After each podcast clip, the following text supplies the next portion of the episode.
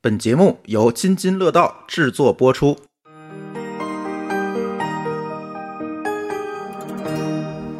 各位听友，大家好，这里是津津乐道的一期特别节目。这期特别节目，我们聊一聊一个特别有意思的话题啊。这期节目的标题叫“我是一位女博士”。哎，那当然，我们今天主要的一位嘉宾，那么就是一位女博士馋虫。大家好，我是馋虫。嗯，跟我一起录音的还有舒淇，大家好，我是舒淇，不是女博士的舒淇。 我是麻瓜。对，还有土豆。啊、大家好，我是半只土豆。嗯，他更是麻瓜，我发现啊，你跟女博士坐在对，一他起更的麻时候，啊、对对对，我们俩都算比较麻的。咱就是咱们仨，咱们对，仨可以秀一下。下学历嘛？嗯，嗯、高中毕业。嗯，那那我还好，我最起码还考了俩自考，是吧？哎，哦，那我也是自考本科毕业。啊、那好，舒淇，呃我是本科统招，你看嗯还可以嘛？就啊是可以还可以就是天津末端的高高校，基本啊，不二不本不二不，你你你是二本就可以了，是是本科就可以本了。科本科，对对对，我们并没有明确的说，最后拿到毕业证以后，把嗯，在你的毕业证上写是一本、二本、三本，并对吧不？是九八五，并不是二幺幺，对，你对，这在学历证上都不写呀，对啊，都不写，就但本是科别就是人本科啊。呃，但是别人会这么看。但是别人会说，我只真的会招这九么八五和对二幺幺的什么的，那就让他们去招喽。对，就你是看这个站着不说站着说话不腰疼的就是博士嘛。嗯啊、对来，博士介绍一下你是学什么的？啊，我是中国农业大学呃食品科学与营养工程学院的博士毕业生，研究什么的？呃，研究食品微生物的。其实我主要不做是的是食，品微生物是啥？你看发酵我们这麻瓜就不一样是吧？就对， 就我是我是酿酒的，嗯哦，哦，酒量酿白好吗酒的我们有一个有台的一位嘉宾也是我酿酒的，了解，我就是了土豆解。他 们嘛，你这酿酒不是你这酒量行吗？把你把十个你喝倒应该没问题。哦，那他那是这哎主要底线是吧？主要问题在于土豆的酒量太实差在是不是太我弱的，了不是对我的酒量好，是他太差。我这种一杯倒，谈不上酒量，他敢说自己能喝，我就就就就很想骂他了嗯能喝和能 喝是啊！不一对对对，样他他能喝下去，它是能喝，对，能喝一口我。这算能舔点儿。上次我们出去吃饭去，喝那一小杯，就是咱喝水那小杯，就是餐馆喝水那小杯，人家那一杯啤酒喝了一顿饭，我这算特别给大家然后那面个子了面子对然后了，我因为们我都是站用在白酒杯喝啤酒的，对，然那你倒酒的技术不错。每次都倒洒哦然脖后子然后上。朱峰他那天他们就几个人，就是四四五个人吧，一块儿喝啤酒，他就喝那大扎啤的那个大扎杯子，然后那几个就干了。然后土豆老师那个白酒杯，然后喝啤酒喝了一小口米，跟那喝白酒那一口差不多。对喝我了米二两白呃对二两啤酒，对然后了就养倒演了一了一下下，对对对对，就是这个不行标准了，养不行了，鱼我的脸已经 所以你们红了在呃学发酵专业之前，就是有没有先考酒量？其实我们实验室进实验室的规矩是这样的，先喝二两，呃，老板会跟你喝一次酒，就大家都在的情况下，就是新人来了以后会组织，肯定会有迎新的那种聚餐嘛，老板会喝一次，而且试他试你的会底，对他会把你喝到他觉得差不多了。他能知道你能他能知道你有能你有多少量，你能喝多少。这样的话，比如说他带你出去呃活动啊，嗯或者是组织一些聚会啊，或者是一些活动，就是那个开会之类的这种，哎，心这里种就有底了。对感觉他这知真道是你能喝多少， 就是我们这不是是你们这个导师这些老板，我有呃人这儿我们销售单位的经理老板对也呀这 样。对呀，见客户的这对，样都要吧，这样，都要这但样是。我们我们导师有一个有一个原则，就是酒这个东西吧，要多喝，但是不要喝多，嗯这是他的这是他的一个嗯啊 小酌，每天都好来哲二学两啊啊！这是他的一个生活态哎度。你们到底是不是卖酒的呀？我去，我们不卖酒产，学这个这产学合一吧啊，就就感觉你们这我们帮卖酒的人干活儿，哦帮他们做酒是吧？我们研究他们整个发酵过程。哦，哦，我这儿这边儿有一位就是合作的那个酿酒师，他自己其实就是教发酵的，呃，也是这个学院派我我的听我听、啊，所以就所以你们这个自己首先要能喝，然后呢，嗯其次去研究。就是其实不能叫能喝，我觉得应该算是能品吧。就是能品和能喝是两两啊回，事、这倒。是，这倒是。但是说你们这个研究生入学考试之前，是不是先得有个初试，就是给你来一 没有没有，这个没 有。你研是究不是生考试之前的初试是，呃，食品科学、呃，食品工程原理和食品化学选一门儿，嗯然后那个什么数学呀、政治呀这个，然后然后那个复试就是微生物的一些基本操作。哦，没有说不能喝的，不能考我早师。那不会，是吧我们我们实验室最就是酒量最差的一个师兄，还不如土豆老师能喝呢。啊，那他就能喝出这些酒的不同的区别来，我们不需要能喝得出来，也不需要说鉴别，就是说它完全是不是靠见指酒标识看，啊对他看我的是指们标我们是纯理论派的。啊，就是靠光谱啊测不是定什么的这对些吗？就是比如说，我更更改一些发酵过程中的微生物的组成，然后去看它结果会不会有一些成分的变化，嗯，这些但你不需要亲口下舌头去尝试它。你要喜欢可以。哎，那这个问题有意思，你看啊，它叫什么？食品工程与微生物是吧？啊，对，可以这么说吧。啊， 对，记不下来，这不仅仅是弄酒啊， 嗯，鸡酸菜不也是你们的对，专没业吗？错，哎没错，对对呀吧？所以你们这个博士是鸡酸菜的啊，是啊发酵罐儿的啊，没问题，腌没问泡题菜腌泡菜的啊，弄酱菜疙瘩啊，对，哎，这都你们干的事儿吗？对呀、包括、包括那土做豆那老个师奶弄酪的啊，对奶酪、酸奶，包括土豆老师弄的咖啡就是，咖啡有过程也是要都发酵有，的，对，都有，就只只要存在微生物参与的过程，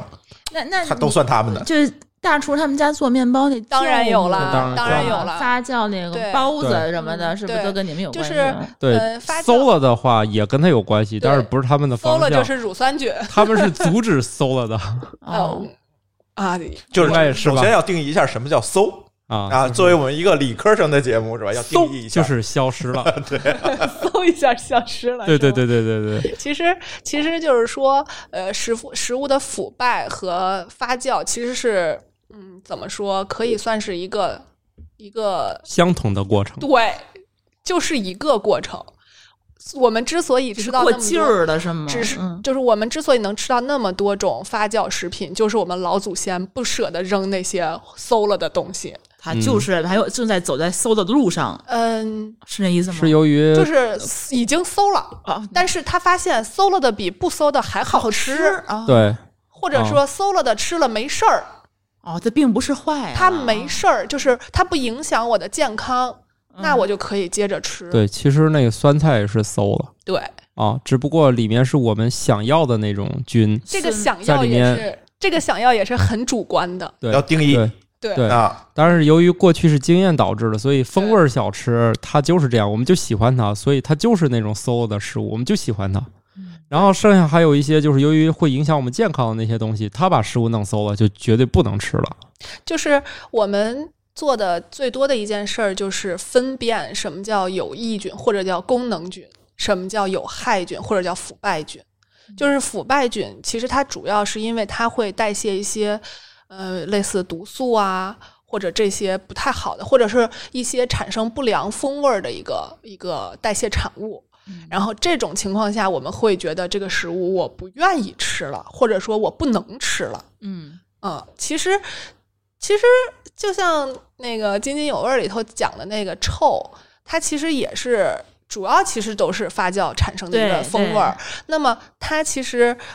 你能说它是不愉悦的吗？就是可能在一部分人看来它是不愉悦的，但是在另一部分人看来这就是非常好的。这其实就是很好吃就行，嗯对对你管它很是主啥观的一个对东西对只要它对健康没有影响，对它你这叫法不同，对对，或者就说我们要做的就是，比如说大家都觉得这个酸菜比白菜好吃，那么我们就要控制，比如说在酸菜腌制的过程中，它可能会产生一些对身体有影响的一些成分，比如说亚硝酸盐之类的。嗯那么我们就通过观察它现在这个整个自然的发酵过程，那么它中间可能第几天到第几天之之间，这个发亚硝酸盐的浓度就会比较高。嗯那在这个期间，我们就建议大家不要吃，或者说，呃，我们不要自己在家做。嗯然后我们用相对来说比较安全的菌株，就是它不太会产生一些，嗯，怎么说有毒的一些代谢产物的啊，这种菌，然后去做这个产品。这样的话，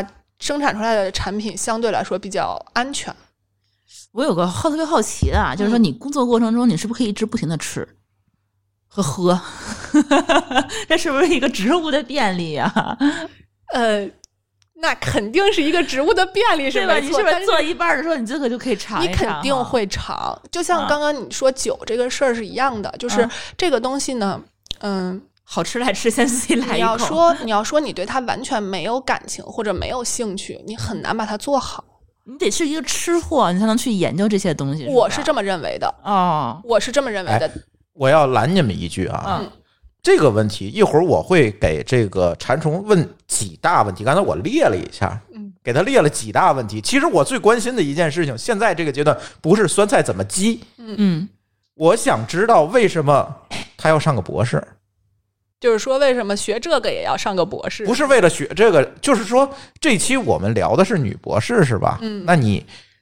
上博士的心路历程是什么？啊，是这样的。首先呢，呃，我是为什么能听津津乐道，就是因为我也是一个就是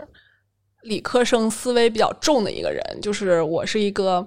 愿意发现问题、解决问题的一个人。你本科也是学食品的，对吧？对也是理科。对我嗯是一个从小就是我从二年级知道高二要文理分科，就盼着那一天到来的人。啊，那个你跟就我是一样，这样的对人对对对，所以、就是、毫不犹豫 对，就是什么时候才来呀、那一天就是这样的人。然后嗯恨死了文科，倒也没哈。 就是上学的时候很，现对啊在反而恨死发现了挺有意思的。嗯嗯，然后，然后当你上了大学之后，你就会发现，哦，其实科学研究是一件很有意思的事情。但是，嗯，啊，这个要放放在后面说了，就是科学研究是一件很有意思的事情。你你控制你能控制的一些变量，然后去改变这个结果，然后从中发现一些规律，这是一件怎么说，就是很很有快感的事情。就是发现规律是一件很有快感的事情。嗯，然后我就说，那看来我是一个对学术还比较有热情的人。嗯，然后又因为就是成绩还不错嘛，然后就说那就是个保学研霸吧？吗？我觉得是天赋。哦，行，懂了。 哎呀，我们俩哎呀就这，降呃 降降维汗， 降维打他属于击啊没，有天赋的人，降维打不击是，就是每个人都有自己的天赋嘛，啊只不，过有可能对，对，就是我就属于那种比较会考试的人。也不怎么学，然后就能嗯，就是比如说。举个特别简单的例子，我们大学考试，大家肯定都会有考试周前的疯狂复习，对吧？对对，就就就只是学一个月，然后就能考好几门儿。对，就是我看一本书，我看一遍去考试九十多分儿，然后我们同寝室的人学一个学期，然后去考试，刚可刚能起反正反正没有我高，嗯然后他就会去跟老师说说啊，他可能。是不作弊是是吧对？嗯然后有一有一门课考试的时候，老师就站在我旁边，嗯然后看着我考完，啊，嗯结果出来以后还是九十多分儿。，对，然后他就知道说这个事情不是我的问题，嗯，所以就说，就说每个人的这个天赋是不一样的嘛。可能我就是天生比较适合考试，我可能会能猜到老师出这个题，他套要路是吗？他要嗯问什么，我就能答出来。所以就是，嗯，保研对于我来说不是一个特别困难的事情，但是我当时其实是想过的，如果我保不了研，我还会不会考研？嗯，我的答案是不会。为什么呢？现在很多啊，考研大军啊，我知道我们有很多朋友啊、听友啊，就是各种考研考了好几年还在考的这种，你想对他们说什么？就是如果你把这个当成一个捷径，那我可以非常负责任的告诉你，这条路不但不是捷径，而且是比工作要付出更多，就是投入产出比更低的一件事情。嗯，嗯，我是想这么说。所以说当时就是就是保研，包括只读博的时候，给你并不是并不是说你努力去争取的这么一个目的和结果，是吧？对，可以算是一条选择的路就。是给你一个机会在你面前，嗯对我给你选要么了就是这么一读条博，路要么去去工作，对对吧？然后你觉得都而可以且选，而且嗯肯定有一个契机啦，是因为当时那个有传言是北京呃博士落户不需要这个指标，博士好像毕有业嗯当时是有的，现在没有了。啊，你得有一个地方落户 啊，对，就嗯是就是你不需要有指标，你自带自己带一个指嗯标对，是这样的。但然后我就我就天真的信了， 嗯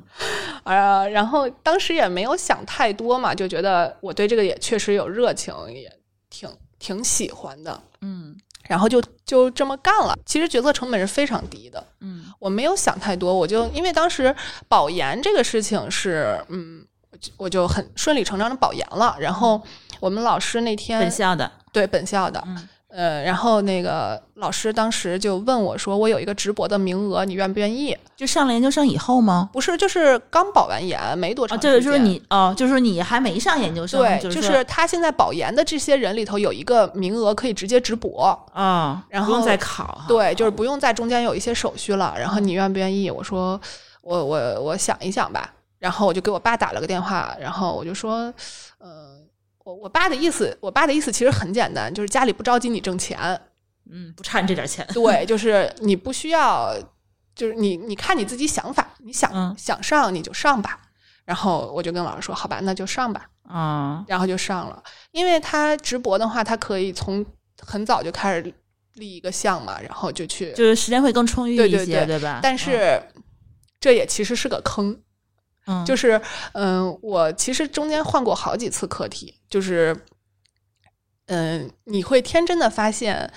呃，不，你会天真的以为这个事情会按照你想的那个结果去去发展，啊，结果发现研究不结出果发现 来，不是，还不是研究，还不是发展不出来，是当你刚保完研之后，老师就嗯说、啊，你那个课题不用做了，你要做我的课题。啊，然后我把那个课题的框架查查文查文献、查资料，然后都搭好以后，他又说：“嗯，你这个不行，再换一个吧。嗯，”就是这么几经周折之后，我就发现我皮了。啊，就是觉得反正没有结果的事情了哈，对，而且这个东西不是我想要的，啊嗯就这不是我想做的那个东西了。嗯而且我我有很多是，就是我很多的不光是我们实验室的，其实现在基本上研究生都面临这个问题吧，几乎很少有人能做自己真正感兴趣的东西。哎，有一说法就是研生研究生其实是就是给导师打工的，对呀、你觉得赞同吗？赞同啊，就是老师想做什么，然后派你们去做对呀、，是吧？你就是一个所以在研究生阶段其实学不到什么东西。不，我觉得学东西是看人的。嗯，就是如果你是一个能学到东西的人，你干什么都能学到东西。那跟工作也没有什么区别啊，对呀、那就是找了一份新的工作，只不对过呀这份工作在学校里。对，所以我所以你就觉得说本质是这样，是在学校里找了一份工作，或者是学校给你保了一份工作。呃，我我是这么理解的。我觉得或嗯者就是说，就是说天上掉下来一份工作，就要给下来不太可能不。是，就是说你给他，因为他刚才觉得说这个保研读研是一个选择，就是说他你正好在想找工作的时候，他给了你一个选择，嗯就这个选择你不用去选了，他就在你前面，他就是一条路。对，然后然后它的它的结果就是你可能挣钱这几年没有别人多，嗯然后你可能用了几年的时间，呃，换来了一个文凭，嗯，仅此而已。就是别人的话，就是啊只这说人工家作拿的是报酬，你拿的是文凭。对，仅此而已。啊，就是说结果那博士呢，也是这个概念。其实，嗯，在我的理解，博士不应该是这样的。但是我觉得研究生也不应该这样啊。对，就不应该是这样的，对啊但是应该的事儿太多了。 嗯，嗯不应该的事也很多。对，嗯就是，呃，我我努力挣扎过，然后发现不行，所以我才现在没有继续做学术。这就是我为什么现在转做应用这个这个心路历程了。嗯嗯嗯。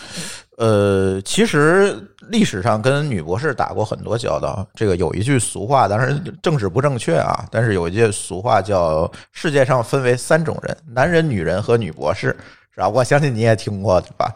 呃，其实可以聊聊我，我其实跟女博士打的交道，不能说多，但是也不少。嗯呃，女博士给我的感觉啊，当然我跟女博士打交道的时间有点早哈，这这可能就是什么两什么千年、情况？两千零一年这这个前后，跟女博士打交道比较多。嗯，总是感觉呢，我们招过一个女博士，嗯这个女博士招来之后呢，嗯，是学计算机的，还是还是一个不是清华的，反正还是一个比较牛逼的学校的一个女博士。那来了之后说，哎，博士毕业过来找我工作，我说好。那你刚刚入职，那你就把做一个最基本的工作吧。那你就是做一下这个产品的设计，你不需要你设计产品是吧？不需要设计当产品经理用。我就说这个需求已经有了，那你把这个数据库给我建了。嗯这件事情作为，我觉得这是本科技能吧。就执行一个很明确的命令。呃，执行当然是要有它的一些思考，嗯明白但是这些思考是有一定的模式的。对，对，它是一个工程化思考对对和对对工程化思维的东西。干了半个月，没结果，就是任何东西没有做出来。然后我就去问他，你为什么？我觉得这件事情是非常简单的，任何一个呃有过一定的工作经验的人都能干好。他跟我的一个回答非常理直气壮，说导师没有教我。啊、这就是我说的为什么，嗯，博士其实并没有达到他应该达到的那个高度。嗯，因为我认为这些事情，如果你去半个月的时间，你去找一个数据库原理的书，你从头到尾看一遍，把它建出来，这也应该是在你的能力范围之内，因为毕竟你是学这个专业的。那听起来给导师干活这件事儿就不太成立啊！导师可是带了一堆相当不合格的员工在工作，又要因为教，你又要假装是他们在干，最后老师看学生毕不了业，还要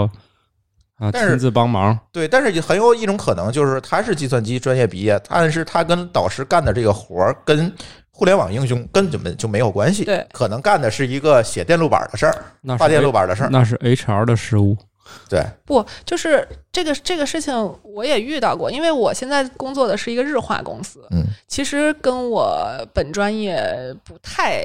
搭嘎。嗯，然后就是当时是因为这个这个日化这个日化企业，它要它要做一款酒嘛，所以它招了我。但是我进去以后发现，每一个项目我都可以参与。我在这个项目里，我可能就是身份就是一个就是类产品经理这么一个人，就是我前期去做市场调研，然后中期我可能跟着去进这个去调调，就是出来这个。这个产品的雏形之后，我拿去给大家试用，然后然后去收集这个用户反馈，然后再去优优化产品这样的这样的一个过过程，或者说这个产品定位啊什么之类的这个过程，我可能不懂这个东西本身它的配方或者是怎么着，但是我可以去做这个事情。嗯，就是你不要把自己的这人生限定在你自己的专业里，甚至更窄限定在你的博士课题里。对，我觉得就是这句话，我我想怎么说，就是说我倒不觉得那位博士他不会，他是一个问题，因为就像你说的，他有可能说我不擅长这个，但是我可以干别的，对对吧？这是没有问题的，对，因为我招的是一个博士，我招的不是一个操作工，不是招的是一个实习生，我是希望说你在这里能够用你博士的这样一个身份和技能，能够发光发热，因为你在博士阶段见到的事情或者学到的学术理论要比我们其他人要多得多。我想说的是，往往这些女博士给我的一个感觉是不好打交道，那你换成男博士，可能也有同样的问题啊。但是我也同时接触过一些男博士，但是这不是性别歧视，这只能说是我遇见的样本问题。但是往往这些男博士反而比较容易沟通，所以我就不知道这个问题出在哪儿了。那是你不适合跟女性打交道。不是，真的不是。我是我是这么理解的啊，嗯就是首先呢，我现在的感觉就是学历通货膨胀太严重了，嗯就是呃，由于降低门槛之后，进来了很多本来不适合干这个事情的人，所以他顶着这么一个头衔，但是嗯，怎么说叫德不配行还是？怎么德说不配位。对，就是这个嗯意思，就是，嗯，他其实不是一个能独立思考的人。其实我觉得，嗯，博士给我带来最大的益处吧，并不是这个文凭，就是我我不觉得我拿了一个博士的文凭我有多牛逼，但是我觉得我把这个博士的这整个这几年啃下来了，我把这这些困难都克服了，我把这个问题都解决了，最后，嗯，我在这个我自己喜不喜欢和导师这个之间找到一个平衡，我把这个事情解决了，然后证明自己的能力，就是我通过我的办法，我把它解决了。对，这是这是一个我我提升了我自己的一个，就是我也让那个曾经天真的我看到了，就是说很多事情不像你想象的那个样子，不是说学术圈就真的很纯净，你你想干什么就真的可以去干什么。其实学术圈是更复杂的，它的各种就是嗯，能说的不能说的规则有很多，就是很多之前我记得杨振宁这就说过一句话嘛，就说呃，你能发多多高的文章，或者你有多大的成就，根本不取决于你这个人的能力，是根是根据你的导师或者你的平台，他在一个什么样的位置，你进去了，或者说你嗯够上这个平台了，你搭上这个顺风车了，那你就能就比如说很简单，施一工团队的人，可能没一篇 Science，没有一篇 Nature，感觉都很奇怪。但是，一篇 Science 和一篇 Nature 在普通的院校里面，可能就是一个讲师，呃，或者说一个普通的博士毕业生，呃，进入学校的一个一个特别牛逼的一个身份。就是这种东西在，嗯不同的平台上面，可能它的意义就根本不一样。嗯嗯嗯，是这样的，所以就说，嗯、不是说，呃，一个博士你就应该，呃，会什么，而是你至少应该知道我在不会的时候应该怎么办，嗯，或者说我解决不了这个问题的时候，我应该怎么样用我的办法去解决，嗯，是这样的，这是我的感受。所以刚才我说这个问题，你觉得还是个体的这个情商问题？我是觉得，可能在女生，因为她读博要付出很多，嗯，比男生要更多的东西。在这种情况下，她可能会天生的就觉得，因为我付出了，所以我就有资本去跟别人怎么说较劲，还是叫矫情，对我就就是这个我要说意思接下来的故事了，就是他半个月没有搞定这个事情之后呢，我觉得这个人确实是不太合适。嗯然后因为没有到试用期嘛，我们就给他解聘了，嗯然后他就把我们去劳动仲裁了， 原因是什么？就是因为他觉得这个半个月他在付出啊，你给他他付出钱了很大的吗工，作呀，你给他劳动工资了吗？我当然得给了半个月的工资，我还是要那给有的什么嘛可。仲裁的呀？ 对啊呀、哎他觉得我的他付出啊，我我付出没有问题，我做的事情没有问题、啊。他觉得他自己没有错儿。对啊，这是我一个博士做的东西，你你不能凭什么不认可你呀不？能解聘我啊。，对啊，所以他他是有一个身份的一个优越感，是吗？对是有这种情况吗？是有。嗯你你身边有有很多这样的人吗？就是，呃，你像我是属于我不把这个学历或者文凭特别当回事儿的，然后我也就不会觉得说一个博士你就比别人多牛牛逼多少。但是很多很多人他就觉得，第一，我考研付出了多么多么多么艰辛的劳动，然后、啊然后我付出了多少，你们都在玩儿，然后我我就每天拼命的苦读，嗯然后去做题，就跟高考是一个道理，就是啊，我就考上研了，比如说我考上一本了，我就觉得二本的人根本就智商有问题，或者怎么着。我是我是感觉啊，就是嗯，当这个现在的筛选线降到了一个门槛之下以后，这个筛选线就没有意义了。嗯，我提供一点儿不同的看法吧。我觉得还是你们说的也，也可能是打开的方式不对，也可能是你的确遇到的这个样本量太小。我觉得还有一种可能就是，呃，拥有拥有博士头衔的女性，可能在不同的场所里的表现也许也不同。也有可能，呃，还有一个点最重要的是，我这几年遇到女博士就正常多了。对我，我因为我因为我是一个做科普的人嘛，在我嗯看来，就是我很多朋友都是女性且博士的，嗯，啊而且她们长得还很好看，是吧？哎哎，这个问题一会儿咱们可以让对禅冲给咱聊一聊，对为什么现在女博士越长越漂亮了？对，然后我是觉得他们之所以给我感觉就是他们也是都是正常人，但是我也特别喜欢跟他们聊天儿，因为嗯我是喜欢他们那个专业，向他们请教这些问题。同时，我觉得他们都都很有意思，也一点儿不是第三类人。同时，我觉得他们还都是一群可爱的女性。嗯我觉得有可能是因为他们一直在研究机构里面工作，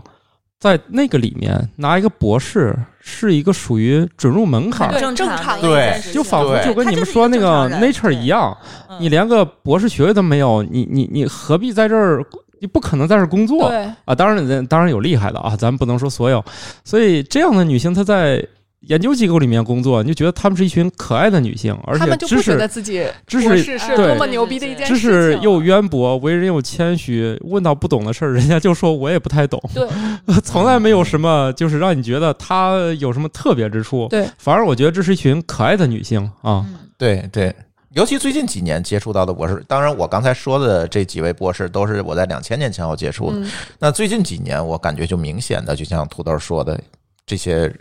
女博士们要呃更更容易接触的多。我是这么对嗯觉得啊，就是这个事情可能还有一个引发它的原因，就是嗯因为最近一段时间信息化越来越普遍了，我们获得资料的这个途径越来越容易。那么你可能，比如说我同样是查找十篇相关的文献，现在你用电脑可能两秒钟的时间就可以拿查到可能甚至一千篇这样的文献，嗯，但是可能比如说在两千年的时候，他需要在图书馆泡一个礼拜，嗯所以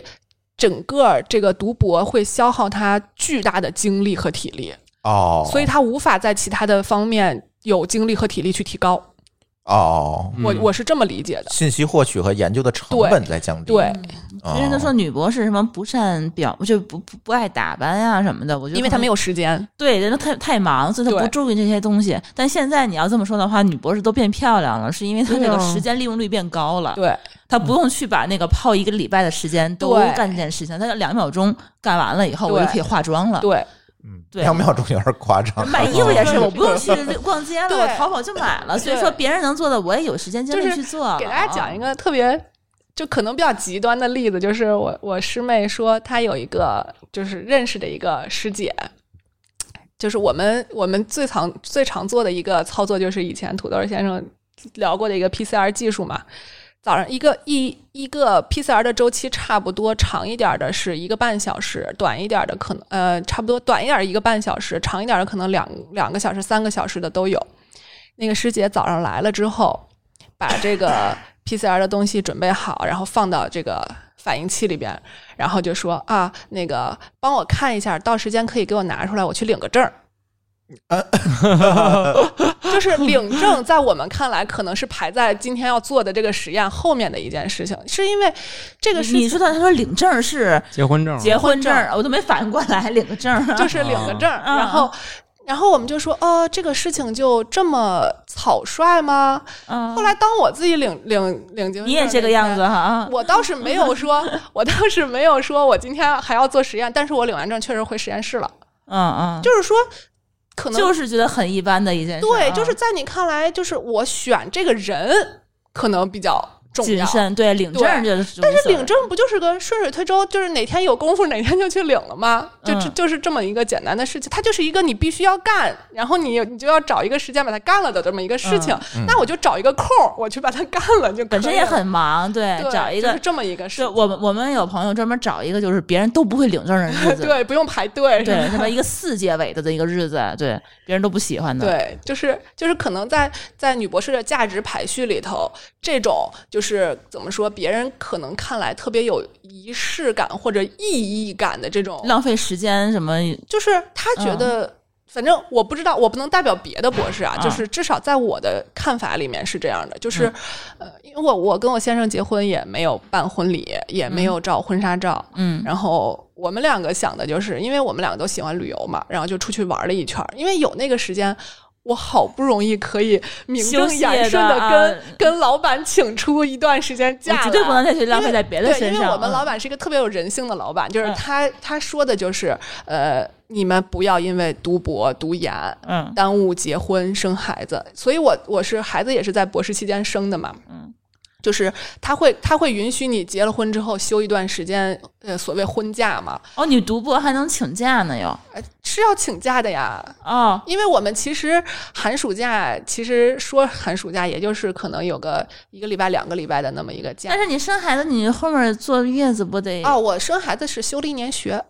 哦，因为我觉得你生，因为我公司我说的产是假婚假，我说的是婚啊、假。因为对生生孩子就是一般怎么公司里头也得给他休半个月，对对对你们老师的话不可能说让你半个月不让，不对对对，呃三个就是月什么的，对，我是我是休了一年学。所以这里面可能有刻板印象的问题，比如说你这么干了，别人就想哟，那女博士她结婚就是不办婚礼，就是不那样，她容易让人对加深这个就印是幸象。存者偏差嘛幸存者偏对差，。而比如说你一个正常人，他没弄，别人哟，你这咋没办婚礼呢？嗯，哎，是吧？对，人女博士就嘿，你看他们的女博士都不办婚礼，她我其实女博士还是办婚礼的比较多。啊，那肯定了，我这边我认识的女博士都要办婚礼， 对这这就是所以人们就这他有认知上就这么一个刻板印象在里面嘛。嗯，但是你读博的时候有没有人就是家里人会想说你一个女生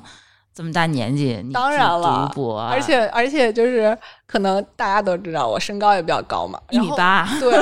我妈透露一，下我妈当时就是说：“你这读完，果断三高呀，你怎么找对象呀？”三高啊年龄、年龄大、身学历高、身高还高，你那是怎么挺找好对三象？高，那是挺不 好找。你怎？么找对象呀？然我后跟你说，别说你，我一米七，我当时都觉得不太好，啊不太好找，对？吧？就是这也是一个刻板印象，谁说女的一定要找一个比自己高的了？但是男生会有压力，你就是哎你哎有不有压力的就可以了呀。那我这时候我我采访你一下，追你的男生多吗？我觉得不多，你能数得过来吗？我不知道，你不啊什么叫不知道就一个追就正一个正常的女性被追的数量你都查不过来吗？就是不是因为就是因为本少到不知身道， 有的时候会有可能是吧啊，？哦就这是这而他且俩而且是在花式炫耀吗？真应的。该是呃啊，那你们继续不吧是，。我不知道你们能不能理解，就是说你们年轻的时候追喜欢的妹子都是一个大概一个什么样的形象？哎，你们俩说就行了，别带上我但们。是我我你你能够想得到你你年轻的时候有反正我觉得有可能有追我的吧，但是我是属于那种，就是我知道不可能，我就直接拒绝他了。对，就是你，嗯而且我明明就知道，就是说，就我的身高跟你没法比啊，你我一七二，你你一八零，但是我是那种在我们班，反正不是最高就是倒数第二的那种。一般情况下，就是男生会直接跟我说，跟你在一块儿有压力。会啊，就是很多男的跟我说，就是看到我以后，第一第一句话就是你坐下，啊，对，然后就有的男生，就包括别的朋友，他都到这个时候啊，就是不是年轻的时候，就是一看到我的话，就是第一次见到我，然后就往后退两步。对。会跟你保持一个比安全距离更远的距离，然后以显示他们不比你矮那么多。 对，然后我不知道你哎当我还时的真没注意过这种现象，你注意过吗，土豆？我根本就不在乎这些细节。对对我好像也不太在乎这些问题。对，就这是是女生这就是啊为什么我们这一群人能凑在一起的就原因。嗯呃，但是我是觉得在少女时代这个时候，我是很敏感的。比如说我喜欢的男生，他可能。有 我的紧张，或者说，或者你明显感觉这个男生对你有意思，但是不跟你说话。哎，这个这个还真是。后来就是我跟我先生复盘，嗯，我才发现，就是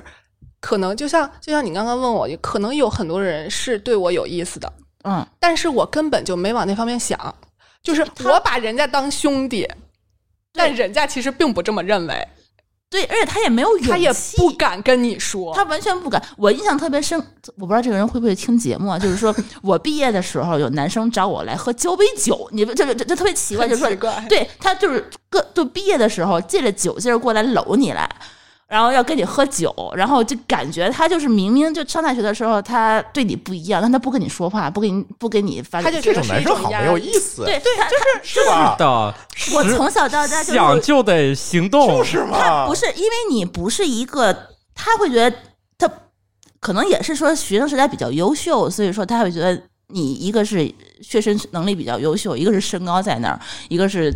他就觉得他他就自己就知道不可能，哎，他就太复根本杂就了不会迈自出己这就一步。自己限制了自己。啊，对，其实你根本就不 care 这些事儿对。对，像我这样的啊已知是靠迷之自信生活的。对，你们就是属于不要脸的那种，哎这种话就会有勇气，就是对就是说我你们没有是给靠自反而己容易歪打对正反而着对对对，所以对，所以所以那个未来是由一群那个就是虽然不一定学问很高，但是特别热特衷于别对不心态特别好，文，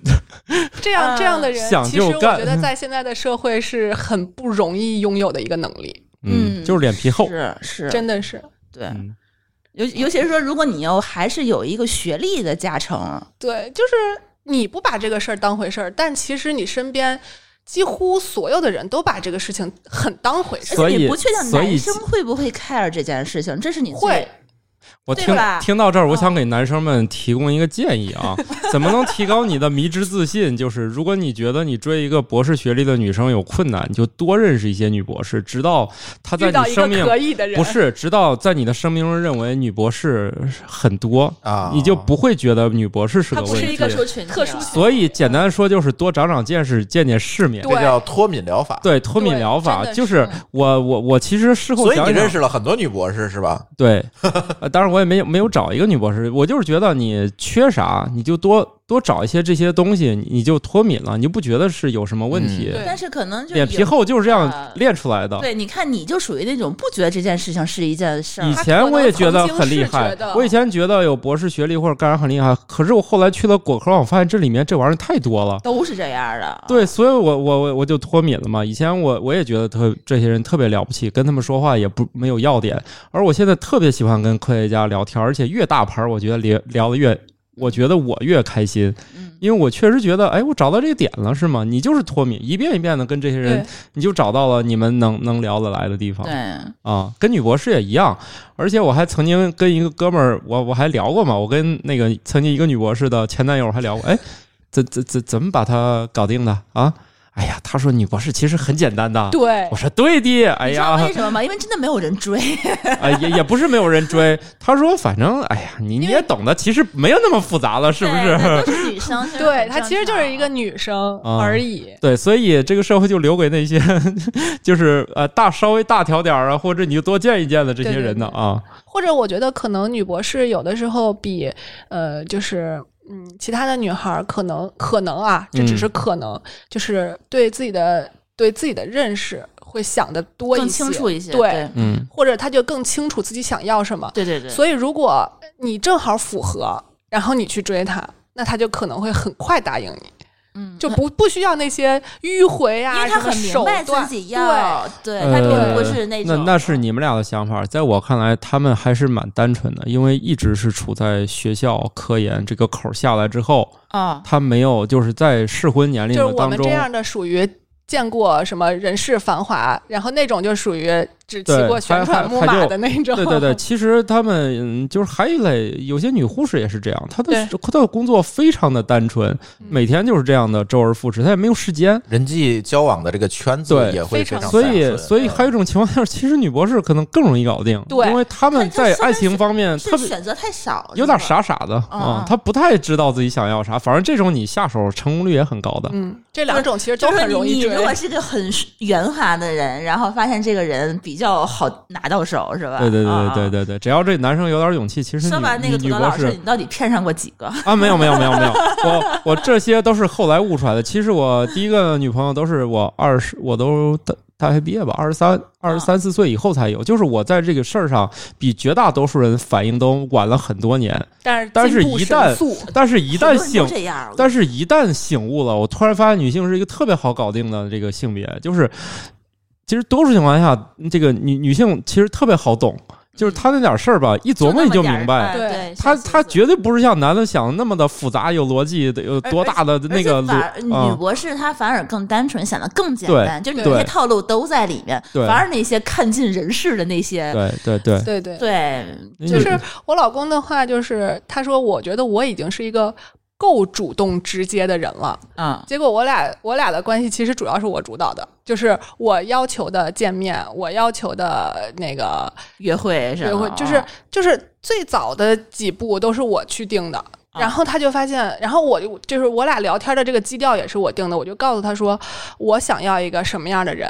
嗯然后我不能接受这个人有什么样的。如果就是咱们先把最最难听的话搁在最前面，嗯，讲完没有问题，咱们再往下聊。你不，你老公老公不会觉得你很强势哎，吗？我想特别想知道你们是怎么认识的，我们是网上认识的网友啊，对，啊，嗯，好的，所以就是就是很很直接，他就说，我觉得我已经够直男的了。嗯，然后就是遇结到果，遇到一比我还爷们儿的， 这倒不至于比我爷们，就是倒倒不至于比他爷们，他就就觉得他他从来没有想过能遇到一个这样的女人，嗯嗯，他喜欢，很简 单，嗯就是就是相他处会非非常，省心，对，啊对很哦，因为很你轻对，松因为你会更知道自己要对啥，你会很我更好不的需去要表达，他，对对，我对不需要他去猜，而且我也会很直接的告诉他，所以说，这个女博士她这个这种行为方式，并不是因为她是博士，而是因为她对能够读到博士，她够聪明， 哎，她都能想得明白这些事情。他有一个训练，我是觉对得我反她而不只这么是想。只是一群受过了科研训练的女性，对，就是这也是一个分布的情况，他可能是有了一个筛选，嗯，就是比如说啊，咱们举一个特别不恰当的例子，比如说人嗯群中平均智商百分之呃一百分儿，那么可能啊，虽然我我不认同，但是可能这个博士的平均智商可能是一百一十分。嗯，那么在博士里面，能想明白自己想要什么的人的概率就会比在普通的啊，里是面是要是，高这一个些。是对，嗯是这样的，我是这么认为这个事情的。嗯嗯嗯，嗯嗯嗯，我们节目已经反复的讲了无数期政治不正确的智商论了。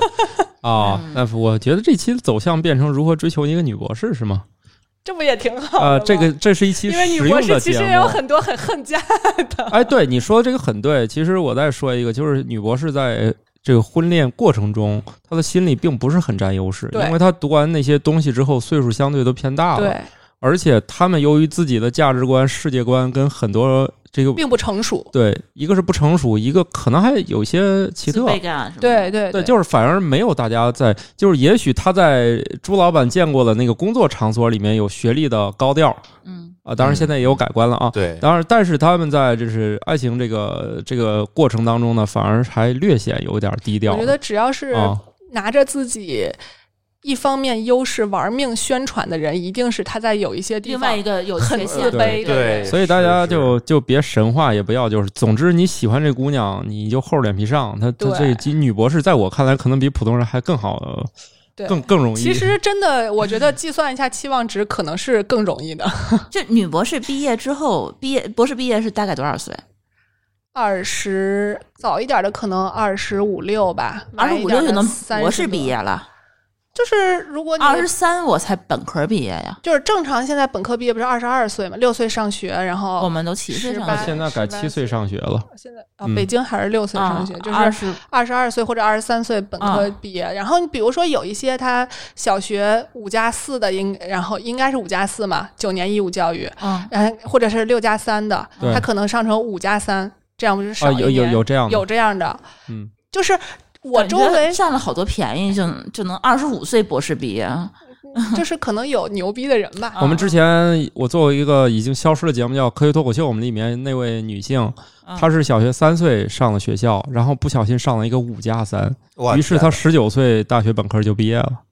他只就是是没有上博士是吗？对，这就是人生充满嗯十九了，啊岁我才刚上大一呀、对呀、她结束了，她大学本科都完事儿他了。而且他能顺利的，就是以别她学的还是那种很硬核的专业，通对信啊，他工高程。考的啊话，天哪他比别人早她好学那种几年电视传广播里面的啊那知道那种的嗯通讯工程，所以里面还充满各种高等数学，就是这可能是拼娃时代的一个话 题。我不对希望我的孩子早上学。对他主要是以前对年龄卡的不严，另外就是不小心，他爸就是老师，想着你在家啊闲着闲着，对要，主不要是主要是没人看 孩子就你上试试是你去上吧课啊咱就当看娃了，对结主果要是没不人小没心人就看五年孩级子就顺利下放，对，就是毕业就了。是我一直我一直对于就是怎么说十二就是 K 十二往下的这些教育，我觉得嗯、呃更多的对于孩子的影响并不是知识方面的，其实是让他就是融入一个社群，融入一个同龄人的这个环境里。学会社交，对基础的所以怎么跟其他人打交对，道，所以嗯去学校的意义并不在于学习知识，而在于去跟同龄人或者甚至不同龄的老师或者是家长这样的人去跟他们打交道。嗯，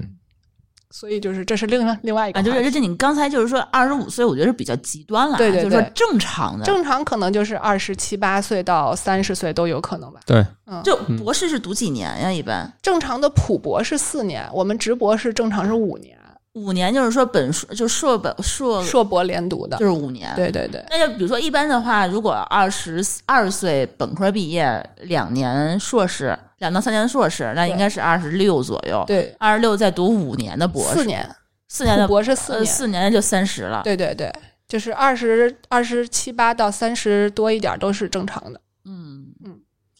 那三十多岁出来以后，我觉得马上就立立刻进入了人生的新一个危机了。对，嗯，而且这是这是这是由于这个危机引发的下一个危机，就是女博士找工作其实不好找。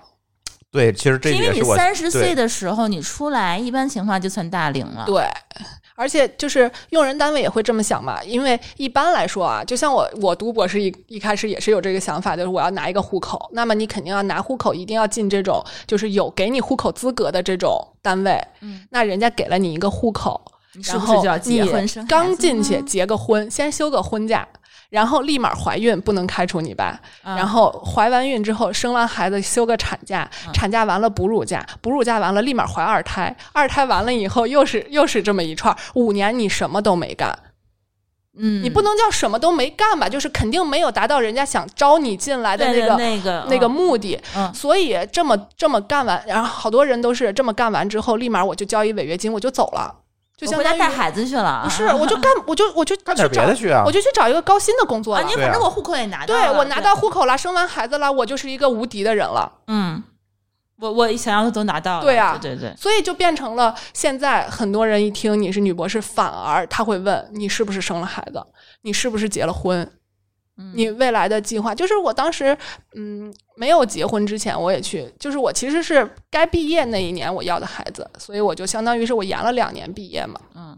然后我那一年去找工作的时候，所有的用人单位都在或明或暗的问你，就有没是有你的对人生规划是什么？啊，你未来什么时候准备要孩子？因为对我当时已经结婚不了。好意思，我已经有孩子了，然后我当我有了孩子之后，我再去找 你工作来的时吧候。 ，offer 给你了，明你天能不能？上班？你什么时候能上 班？就立马就态度非常明确嗯，是这啊的样的。转变。嗯我觉得这是当然，这个不仅仅可以是理女解博士的问题了，这个很多女性找工作其实因都为面女临这样的问因题。为女博士她是她是人生中第一份工作，嗯可能跟就是比如说我我哦换，他工那个作岁之类数，的如果对没有小孩，啊面临马上要马生上立对刻对，其他就的是比如说你二十三四岁毕我可以业干这几种年，，我再生孩对子。他们可已经有能一就是些普遍来说，这个岁数的姑娘们还都没做好准备，说我立马工作就结婚生孩儿，对是吧嗯？特别是在大城市里面，对关键呃对是对它还是有一个涉及到，就是我拿了户口，我享受了各种各样的津贴和福利之后，我立马转脸走人了，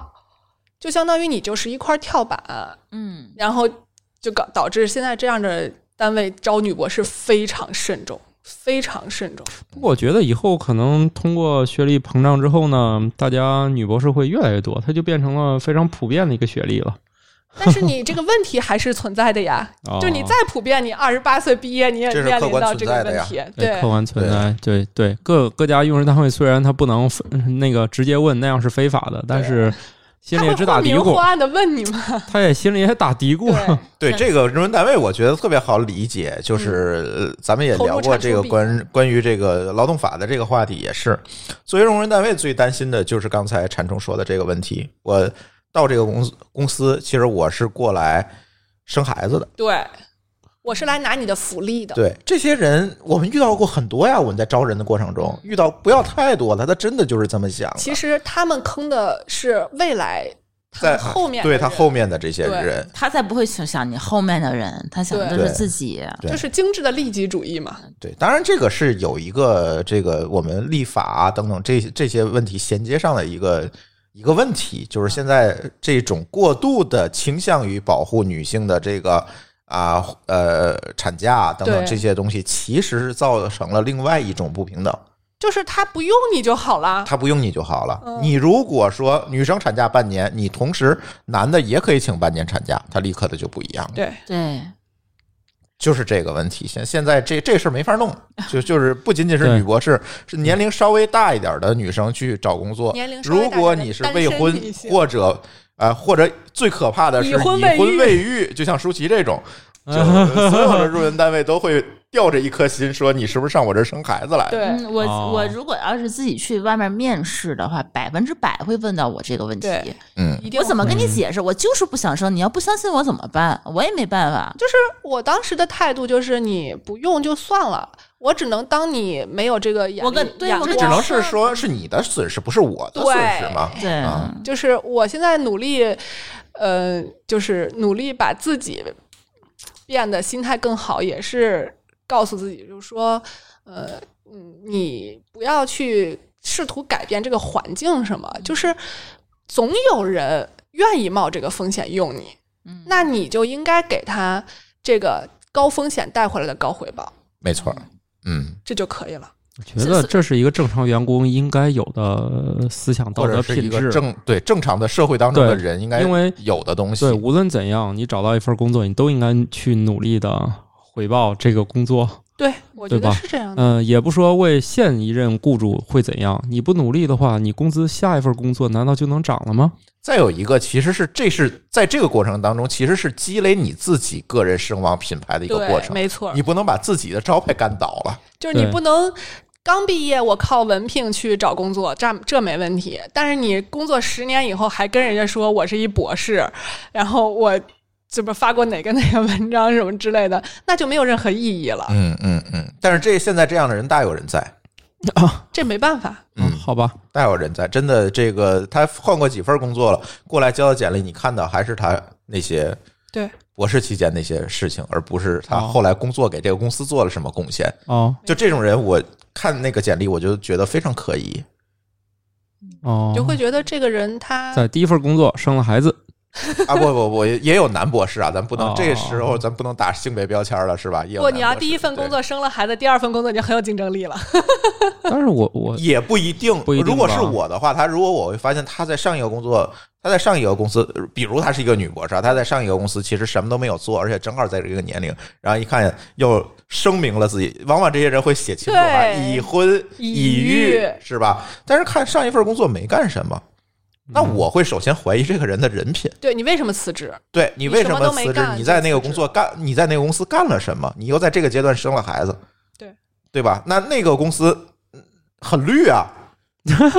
是是这啊哎个，用词太精准了嗯我是啦我觉得所有女女性员工，我觉得都有这样方面的问题。哦是哦是是，只不过就像馋虫刚才说的，他他们可能恰是好在第第一份工作第一就不份工好作找，就是这个尴尬的年龄，因为你想就更啊麻烦。因为想了很多女性，她在前些，比如说她二十四岁左右，她就毕业了，有可能前面就积累工作经验，对那很有可能在后面不是通过面试找到了工作，有可能是主动跳槽，对有可能跟这家公司达成了默契一致，就是表明我来这儿至少我的一两年我不瞎折腾生孩子的事儿，对是吧？对嗯通常稍微你在第一份工作努努力的人，可能后面都不需要你去专门去面试找工作了。对嗯所以这样的女性，她的那个职业期其实是经常跟用人单位、你的顶头上司可以达成默契对是，啊。当然意外归意外啊，但是双方都可以有一个默契说，那我你既然找我来，那我不能打你的脸，我肯定要在对第一年或者第二年我好好干，以后反正我做出贡献，我再。其实很多职业女性是在这样的道我路觉当得中职，业女性很多可能甚至都面临着，就是说，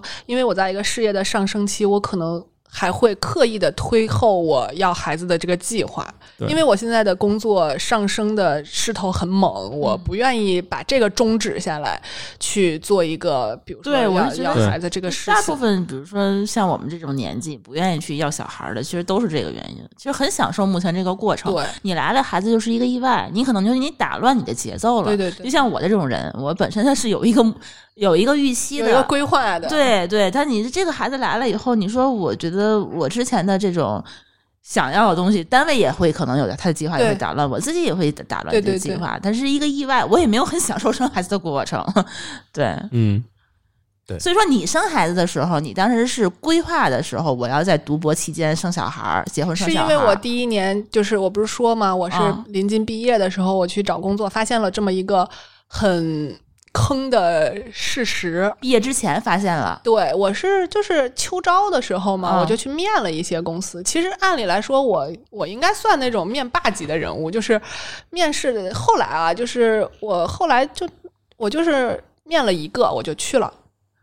但是你还没毕业呃就是就是说那个嗯后来我现在干、啊，现干在的这个工作，对，嗯然后之之前就是也可能面了几个，然后就都还可以，就是嗯还、还不错。然后就是就是发现普遍人家这个态度都非常的这个微妙。对，就是我没有办法确定，就说这个事情是因为我能力的问题，还是说嗯是因为这个客观的事实嗯导致这么这么一个问题。然后我就跟我先生商量，然后我就问他，我说，因为我也有一个规划，就是说我不可能刚工作我就要孩子，这嗯个不太符合我对工作的认识，也不太符合我这个人做事的一个风格。然后他就，我我们两个就讨论了一下嘛，就说那如果家里面还可以负担，因为他是有工作的嘛，嗯，然后然后也有这个基本的生活保障，然后有那人给带，嗯，呃，对，有有地方人给住啊对，有人啊给带，有地方住，然后就说其实家里不差你这一份工资，嗯，那么就跟我爸说的话其实是一样的，就是你就按照你的想法去做吧。嗯然后我们两个讨论了一下，那就说那就把这个计划提前吧，提前先要了孩子也行。啊，那还是规划中的产物。对对对，啊我们是规划过的，嗯然后就是也还挺顺利的，一切都算是在计划之中吧。其实这样也是挺好的，因为你这样，你毕业以后，你也是在适龄的对时间对去对生的孩子，然后生、嗯生完孩子，就是我现在跟我周围的人劝他们的时候，都说，呃，就如果你不是一个特别坚定的丁克，嗯，那么就是要早生，建议从生理角度来说，还是早一点儿会好一些。但是呢，如果你自己真的没有做好准备，不要妄妄下定论，就是这嗯个事情不是一个、不是一个你生完就完了的事情，它是一个、一个。一个有连续后果的事情，嗯一定要想清楚。我我有这个底气在这儿说，也是因为我先生是一个老师，他可以，而且他父亲也是老师，然后就是他们可以承担起照顾这个孩子绝大部分的这个任务。嗯然后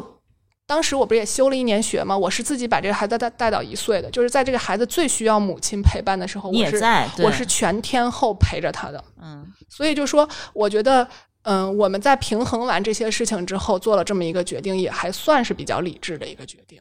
对，也没有说因为生小孩儿造成特别多的一个影响，对对对，要有的有的家庭的话就嗯我们也不太能接受意外， 嗯，尤其是这么大的一件事情。所以说你们在读博期间就是结婚生孩子的情况，就同学女生多不多？这个我觉得主要看导师，导师还会管这个？有的导师是要求，比如说有的导师是允严，就是严令禁止结婚，就是为就啥？啊是得给他干活啊！对啊，他就觉哦得你跟结老了婚板以后一样对啊，你跟老板你一你样这问题是你你相当于你倒是没坑外面公司，你坑老板啊。，对哦，那你不也可以休学吗？但是你手头老老板的板项目不能修啊对啊等于说这帮导师跟跟我们一样老板的是一是一样的，他手都里是少他啊少一个干活的人啊。而跟你们老板不一样，嗯他不需要付工资，对，嗯，然后那他催什么命啊？他反正也但是有人给他钱啊。但两码事儿啊，他事嗯儿再得招干一个不就啊。好了吗？那你不是招那个么博士生哎的跟招个员工一样吗？你对招他个有新名来额，限制 的，你招招员工，你可以招有工作经验的。你说你招博士生，还得从难道头开上始啊来是吧？他你不能上来就要求你读过一回博士，那你来我这干啥的？然后这是这是一个方面，然后再一个就是，呃，一般来说，我周围听说的就是限制结婚的很少，但是限制生孩子的非常多。我甚至见过极端的老板，就是女女博士拿着自己的就是验孕的那个结果，啊，去跟他导师请假休学，说我怀孕了，我想休学，因为我们做的实验是有一定毒性的嘛，所以就是不愿意再继续做实验了。老师说，你要么现在退学，要么把这个孩子打掉，你自己选。哦，这个不能很换导很师嘛？这个政治很不正确啊！政治很不正确，但是啊但这是存在的。嗨，就跟我们说了，那你人事不准打听什么，那他不好执行吗？这些东西对，这个东西他就是也不因为会明但是人事肯定不能这么告诉你，要不辞职，要不打裁。老师是可对吧以这么说的那，就别 哎你那比是你见过的公司还狠哎比较正经，那你很大量的公司，它就能，那你只要不在不录音环境下的，我就强迫你这样不就可以了吗？其实，其实是我们工作环境可能都还相对来说可以讲道正理，规对嗯可以讲道，理正规一些。我我是相信这样的现象一定存在的，因为而且并不少。嗯，然后就是最这个后就有点狠了。我你我你因为你在学你在公司里头，如果敢这样，我敢告你。对，嗨，所以说其实如果你你们有，所以你们竟生存在一些还能讲道理的不地儿。其实，如果女博士有保护自己的，就是就是。听完津津乐道之后，就会发现自我保护力意识提高了很多。如果你把你有这一段录音，你可以告他，告这告这导就是师是吧？对你这啊就是侵犯我的权利。但是是这样的，我不鼓励你这么做。如果大家嗯因为人你的手里都拿一个录音笔，以后大家都不好沟嗯通了。对，而且而且还有一个问题就是，你毕业最后签字是老师给你签，你嗯就如不让果你毕业真就的真的对，是啊如果你真的跟他闹翻了，这就是权力不对等对啊。他有不是绝权的利这不个对等，因为你如果你没跟导师商量，其实某种意意义上来说，你也的确坑了人家，是吧？啊，虽然他说的是不合规也不合法，就是意外，就我也不愿意，啊我那怎么这跟这他没招商了量那呢这没招了嗯这就是这就是这怎么说没有办法去说到底孰对孰错的一个问题嘛。嗯但是我们老师是一个，其实应该也算一个奇葩老师，他就是说他特别鼓励我们在这个读博期间把这个人生大事解决了的这这想种得开啊老，师，有的嗯就是想得开，有的单位都想得开，有的单位就觉得你要来干，你来生孩子都欢迎，踏踏实实的就有就把这块成本就付出去了，就对想得开，人家就有这个公司，人家觉得那你作豁为出去啊了。我觉得你这招员样的工人特别好，特别特别厉害，你就来这儿干。嗯啊我这公司保证留得住你，你就来这儿安安心心的嗯对升，升完给我好好干。你们你们来这前五年，老子就给你们一钱样都给的，过就。是我来你这儿，我也承承担的风险的，对，高风险一定是高回报的，对，嗯是一样其的道理。实那个我我之前在一些项目上，我们招人，最后这种我们也要，就是这类简简历我们都不筛掉。嗯，就是我们想了想，就是手头这件事儿就更重要的时候，我们就对就不再考虑这些问题。有风险你也得要啊。你有你有更大吸引他的地地方在，那就不用对，担心这个所问以题。说到底还是这个，大家还是加强自己的能力建设，是吧？对对对就是对这个非常重要。这个此处这个此，因为我是经历过这样的单位的，人家并不介意你来我这儿生孩子，嗯，所以是要你打广告吗？呃不用不用，这样单位非常难进，就就太也也没有什么可参考性，因为这样的对单位也特别少啊。呃，所以还是那样，加强自己的那个能力建设，是吧？你总能遇见那种，哎呀，别说生孩子了，你说先出去度假一段时间也行、嗯啊，你再生啥回来接着干，带 薪 对你，你就是自己，你要成为这个能力界的腰独，足够粗，对你腰足够粗，能力界的独角要做兽不做，就自己干了，而且你腰足够粗，这家公司还付得起你这个钱，难道还他还差你这两年这真种的是啊、他就不差了。你只要在这个期间一直保持你有行业的竞争力，其实对根本就不叫事儿嗯，嗯啊。你说你那些呃超级牛的那种销售，你说你每年能弄这么多，那公司那肯定在你孕期给你啥都给你弄好，生怕你生完小孩走了。对 嗯，所所以你们有没有说真的是像老师就是？跟跟导师就说，我退学啊，我回去生孩子，我我不上了。有有过有过，有过还是不不多哈。啊，嗯这就是人生的决定了。但是我见过一个更变态的，就是这是一个男博士的经历，但是我觉得这已经触犯到我的底线了。就是他们导师是他父亲去世了，然后他要回家奔丧，这应该给批假啊吧？他跟他导师请假，他导师说：“你爸在天之灵，希望看到你我好像听你说过这件事情。是他希望看到你这个努力完成学业，而不是回家给他奔丧。”然后那个、哦那个那个那个男博我士，爸怎么想，你怎么知道？真 是就是那个男博士直接甩了一句空灵之话术，如果我觉得如果这个是我，我可能就会，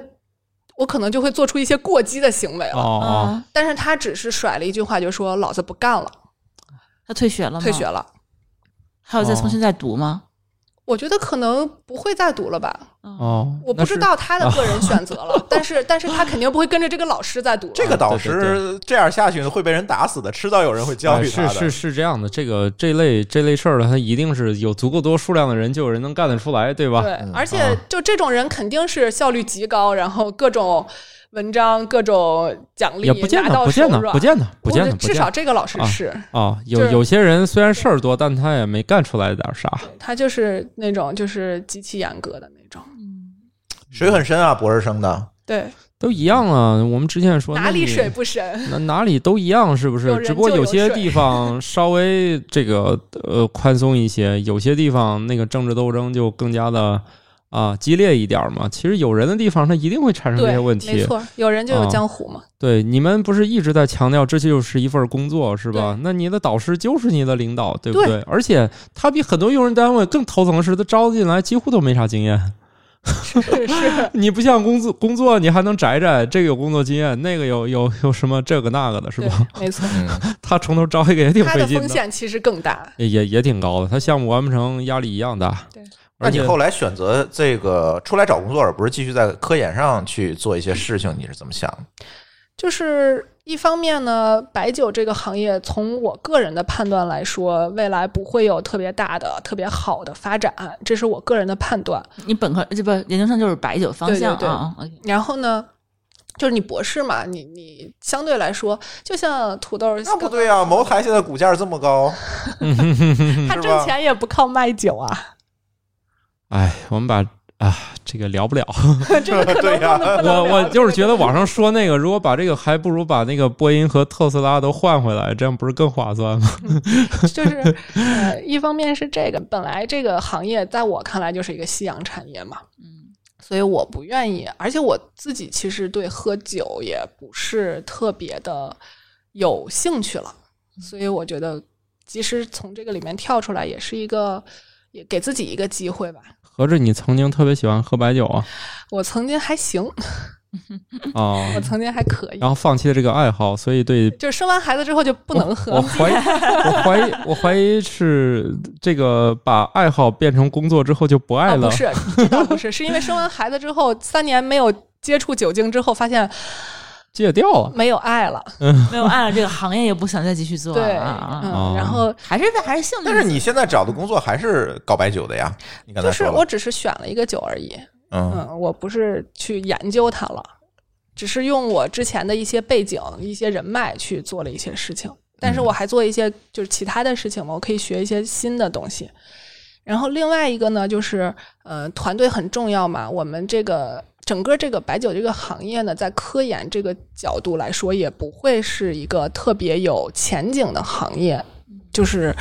嗯，就比如说人施一公可能随便发一篇都很很牛逼，对吧？那我们这个可能吭哧吭哧半天，也就是一个特别烂的一个文章，那你就没有什么意义了。这是一个一个方面，再一个就是，我发现就是可能我觉得半只土豆干了这么多年科普，他应该是有这种体会的，就是很多事情是上面和下面断层非常严重的。嗯，就是前期的研究和老百姓的普遍认知中间是有一个巨大的断层的。我觉得这个中间是需要有人去做一些事情的，而这个人不能是一个，嗯，怎么说，随便的一个人，或者说，或者说专业的人去做这件事情更好，更容易，或者你有这么一个头衔，你去做这个事情的时候，会让会让人更容易接受。所以我，我嗯所以现在你做的是什么呢？嗯，我做我是在一个日化的企业做研发，嗯，主要就是嗯、一些，其实我们还做婴幼儿辅食嘛，就是我还是没有完全脱离自己的行业，然后再做一些这个婴幼儿辅食的一个产品的研发，还有一些包括呃大日化的一些产品，比如说什么洗发水、护发素、沐浴露这些配方的研发，这个这个我主要是配合别人做了，我我就只主要是我是做微生物方风险控制这一块儿的。啊，然后然后剩下的一些就是一些，比如说产品的设计啊，包括呃前期的市场调研啊，这些这些方面的工作。嗯，听起来还是围绕着微生物。对，又回到我们节目开始的问题 了啊！对怎么防止这个东西馊了，或者对让它对对馊的更到位？哎，终于回到我们出发的地方了。对，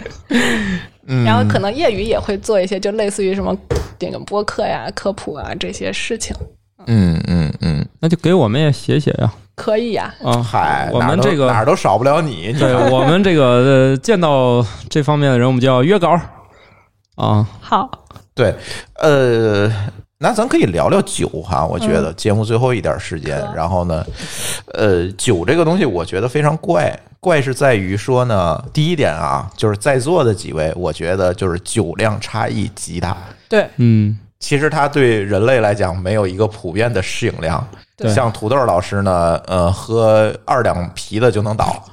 是吧？对像这个可能四两也可以。啊、对，像馋虫老师呢，可能喝二斤白的他也没事儿。啊不不不，那那那没有那没有，我老公差不多。对，所以这这是第一个点。第二点就是，其实酒，嗯，有很多香型，对就是咱中国人都知道，白酒对有对各种各样的香型，然后大家对这个香型的喜好不一样。第三个，我觉得就是酒里面有很多玄学，就是，这就是为什么我不继续干他研究他的事情了，因为我觉得研究不明白。啊，哦确实还挺难的。嗯，太对太深了，而且这个东西吧，就跟怎么说，不能说中医，就是跟这种什么呃周易呀、星座啊这种东啊西有点像了。哦，就啊是就是嗯，怎么说？你像比如说浓香、酱香、清香，这个嗯我觉得是个人，你一闻这三个都能闻得出来有区别，对吧？哎，等会儿，舒淇，你能闻出来吗？就是他们三个不一样，不用你分辨哪个是哪个，嗯，我不确定。我是我是对酒的味道有有就白酒的味道是有有有有反抗的，就是我不啊会去你主是动去不会闻它对，你不会去一闻啊它一一珠峰一喝酒，我会躲它远点。所以就是不是你不行，而是你不愿意。啊，对对对对对，嗯，就是我觉得这三个的还是挺明显的区别。我我就不太好区分，虽然我也你看特他也别分不出来我分不出来，而且我别人也告诉我，这仨难道不是一闻就知道吗？我而但且是你看你们那个酿酒师，一跟他说白酒，他就能够，他、啊他是是能分别出来的。像我周围这个酒鬼比较多，我是唯一一个就是虽然很感兴趣，但是始终摸不着门儿的。但是、嗯就是但是我对白酒的质量是入口即知，就是好与不好我就能喝出对，来。就是你这？不是喝一口就倒吗？还得喝得出来 他先倒之前先告诉你这好还是不好，然我后一再口倒还是不会倒 的，但是进嘴里我就知道这个是就是呃还行，还是属于哎算了吧，那那那你是怎么判断出来？我特别想知道。呃，这是很感性感，这个非常，指标很不就明你喜确。欢不他嗯喜欢，他有可能就是我说的这个就是不太明确，就跟他的研究是一样的。我们至今也不知道茅台酒里到底有多少种芳香物质，对是吧？而且也不知道它的配比，所以我们只能靠我们已知的经验来运行，然后对科学拿那个分析来分析去，到底也弄不清楚里面各种芳香物质对对它是怎么配出来的，就是这里面至今都没能搞清楚，而且嗯我们都把人都送到月亮上了，现在还没把一手里瓶酒 搞明白，而且这酒已经运行了这么多年了，我们还没搞懂。就是我的感觉，我个人的感觉就是，呃，微生物是一个独立于人之外的一个世界。就是，嗯，你不要老觉着人不要老觉着自己是可以控制它，或者说可以操纵它的，这是这是很愚蠢的一个想法。你可能是跟它共生，或者叫互相扶持着生长而已。共存，长期共存。，嗯对，然后在在这个过程中呢，你给它提供一个很良好的环境，让它生长，那么它也就跟你讲养蜂蜜一样，你养蜜蜂一样，然后。你把它放在那个花儿旁边儿，然后它就把蜜搁在那个里面，然后你就把这个蜜取走，是一个道理。但是你真的会能控制这个蜜蜂去哪一朵花儿上采哪一个蜜吗？也不行。嗯，就是说很多东西，人类，我觉得终其一生，终终人类一生可能都无法去判断。对，反而最反而品酒师就是依赖的人更多嘛，对而不是靠机器来品酒。至嗯少完全目是前靠经验。对对目前还都无法用机器来品酒，对吧？虽然有这方面研究吧，对对但是对目前还都靠品酒师一杯一杯这样喝。对，它可能有一个，嗯，就像我说的一个门槛儿，比如说，呃，我纯粮酿的酒，它就不应该有哪一些味道。然后，如果你是用比如说食用酒精和香精勾出来的，它可能就会有一个呃比较明显的一个特点。这个我觉得机器或者是人应该都能识别出来，但是就说这个酒真的是二百的好还是两千的好，我真的不觉得双双盲的实验下，所有的人都能分得出来。哎，这里是一个关键信息啊。嗯，二百的酒和两千的酒其实分不出来。呃，我觉得有些人我可以我有些觉人得不行二百以上我就有有点困难了，因为嗯我对就是发现那个就是价钱可能二百还有点低，我从三百以上我就几乎喝不出来了。但是我知道这个酒不会便宜我二百能拿到你三百，可能甚至四百才能拿到这个哦，我酒 明白，我明白，就是说达到对，一就是这个定意思。就是达到一定对，品有质一之个门后，槛儿以后，嗯剩下的再往上，嗯，它可能就是呃一些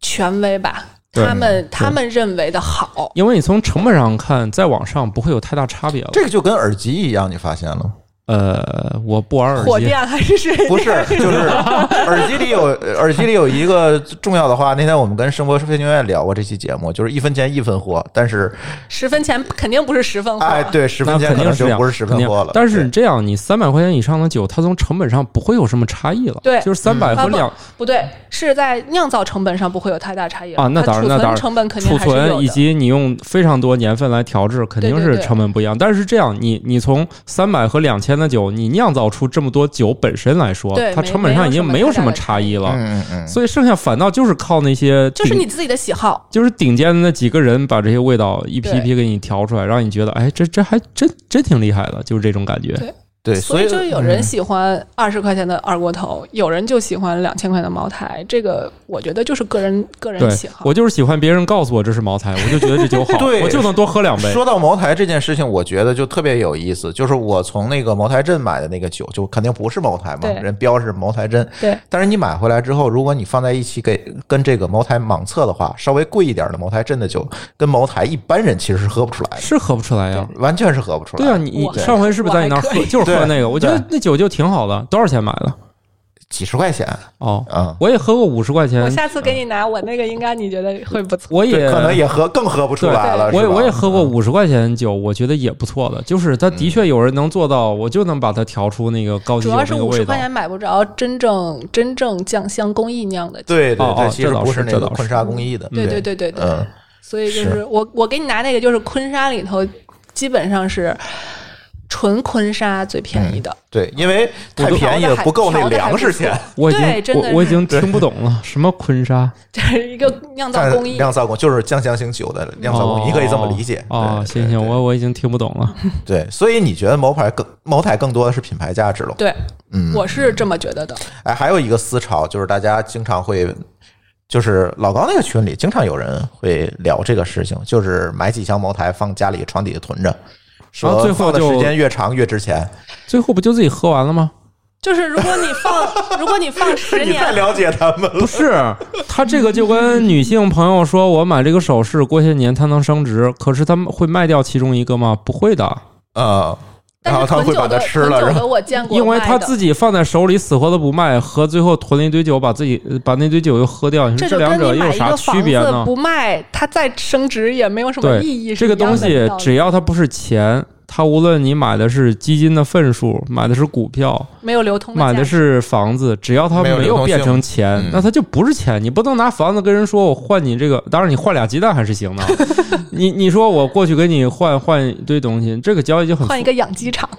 对，它就很难去直接换嘛。对，但是很多人说我存完这酒，我就是想再卖给别人，因为可能八二年那茅台现在值几十万了。他那个是有一群人，他做这个生意。嗯对如果你只这就是爱好郁金者，香不是对不是郁啊？对，郁金香花球茎那个，对那咱先不说这个金融领域的事情，嗯咱就说茅台本身是吧？嗯，我是放的时间，在我家床底下放时间越长，它越好喝吗？首先啊，这个酒只要你买回来了，它是商品酒了，那么它基本上就不再具有这个被储存的价值了，因为你嗯自己的那个瓶子，不管是茅台还是茅台镇还是什么，它基本上现在都是玻璃瓶儿。很少有陶瓷瓶儿的，因为陶瓷它相对来说这个孔隙会比较大，它会有微量的氧融入，那么它就会有一些变化。如果是玻璃瓶儿的话，它本来就是一个怎么说？你可以，你可以认为是它的生命已经终止在一个阶段，啊、它可能会发生，因为它里边还有酶嘛，但是它可能还会发生某一些微量的小的反应，但是不会有那么剧烈的变化了。嗯它所谓的陈酿应该是这个原酒，就是没有经过勾调的酒，在这个呃陶罐儿，然后还有地窖这种环境中。嗯，相对来说，温度、湿度的变化不会太大。在这种环境下，它有一些，因为陶罐儿也是就跟瓷瓶儿是一样的，嗯嗯嗯它有一些孔洞，然后有一些微量的氧可以融入，然后呃，又有又因为它这个酒体本身里边儿含有一些，比如说酶呀、这些氧化这个催化催化剂啦这些反应，它可以让这个酒里边的一些物质分解或者是合成，然后以让以让它这个风味儿有那么些许的变化。所以它可能陈酿的过程中，可能酯的降酯的这个就是酯类物质的含量可能会下降，酸类物质含量可能会上升。那么它的口味会有一个相对来说有规律的变化。那么从这种角度来说，那么越沉的可能就越不能叫越好喝，应该叫它的呃勾调的价值更高。哦，因为它还要拿出来再对调它成不能商品酒，对它不能直接去卖的，哦，是这样的。所以我买来一箱茅台放床底这事儿毫无价值啊，除了给自己喝以呃啊不外，是它有市场价值。对，嗯如果你是它有倒金腾这融个，价对值，你倒腾这个的，那它就是个理财产品。对对，但是这个金融价值其实是构建在一个并不存在的升值的预期之上的。对，问题是你也不知道这个市场在哪儿。如果你只是爱好者囤了一箱，你说你卖给谁呢？有收的，是嗯，就是所以说你得去卖给那个收的人，而且你有这通路，这事儿才能成。你比如说你囤了一箱，到最后呢，很我砸手里了，对你你你比如说然后你十年之后发现喝起来也不好喝。比如说，我就想过这个问题，就是我那朋友也是说，那你酒便宜你就囤点儿嘛。我说我囤，第一个占地方，另外我说我这茅台，人人家怎么判断我这酒是真是假呢？就是人家为什么要从我手里收这瓶酒？嗯对，我觉得这个，我想了想，我说这市场在哪儿？就是如果我是那厂里，我直接给你直供，我觉得还有希望。我就囤这个两三瓶儿啊，没有意义当然了，我囤两箱，谁相信我这酒是真的呀？嗯嗯，我就而且留着自己喝也不对，是吧？十年之后哎喝它不是那味儿了。对留留着自己喝倒是没啥问题，它也对，啊变化不会太大，对，嗯，嗯，也不会更好。不会更好，嗯嗯，而且不那能你么压说这个资金干什么呢？放那儿？不是，也不能这么说，不会嗯更好，因为它还是会有那么还是些许的会有变化。万呃一你就喜欢那个变化了以后的味儿呢？对，因为这里存在问题就是你馊了的茅台，啊，不是不是，也不会馊。当然，你如果不会的储存环境有问题的话，也也许会有。就是创放床底下嘛，那肯定储存环境是有问题的呀。旁边可能旁还边有拖鞋鞋，啊，也还好。我就想着，如果是高潮湿这种，也可能也不好对。如果家里还都地热的这话个，对地热，这个可能对白酒的影响没有像红酒那么明显，因为红酒是软木塞儿嘛，那个嗯软木塞儿如果没有正确保存的话，它很有可能会进去啊，空木气，塞味儿，嗯然后就氧化了，然后就变成了醋，然后你就发现你这个特别贵、特别贵的酒，存了几年之后变成了醋，八二你怎么年的办拉，菲变成了八二年的毒瘤老醋。对，你说 你说怎么办？嗯，是。嗯，哎呀，我觉得就是这里又存在于很多智商税，但这些智商税，我觉得放在下期节目聊吧。好让馋虫跟咱多聊几期关于好嘞食品的这个微生物，是吧？对，就是我也这么挺感兴趣的。对，如何把食品变馊，以及好嘞馊的更合适，对是吧？对嗯好的，啊，不光是酒，行呃我觉得包括乳制品什么，大家应该对，都其实都挺是感乳兴趣制一样品的的。应该是跟大家生活更更接近近，对的更近的对一对个对产品。嗯，行，没问题。今天开个头儿聊聊，先咱从女博士的工作、生活和感情聊起哈。怎么追女博 士？哎女怎么博士怎么生孩子、找工作？对对对对哦对对，然后下期开始咱聊正题儿哈。好嘞，啊啊，刚才不就是正题 吗？啊，刚才起是了个你头儿关心的正题儿。哦哦哦哦哦，好的怎，么追女博士？这是你关心的， 不，吧我只是传授一下，传授一下，我没追过女博士。呃，行，那我们的这期节目我们就先聊到这里啊、感谢大家的收听，我们下期节目再见，拜拜。拜嗯 拜再啊，见再再见。感谢您收听本期节目，同时您也可以收听我们制作的更多博客节目：科技乱炖、品质生活、津津有味、厂长来了、拼娃时代、串台、科技先生和蓝海之下。在您收听的平台上直接搜索即可找到以上这些节目。如果您觉得我们的节目对您有帮助，欢迎以购买周边产品的形式来支持我们。关注我们的微信公众号“津津乐道播客”，天津的津，欢乐的乐，道路的道，进入周边产品菜单购买即可。如果您愿意参与我们的更多讨论，可以加主播的微信号 d a o 幺六零三零幺，加入我们的听友群。本节目录音设备由罗德麦克风友情赞助。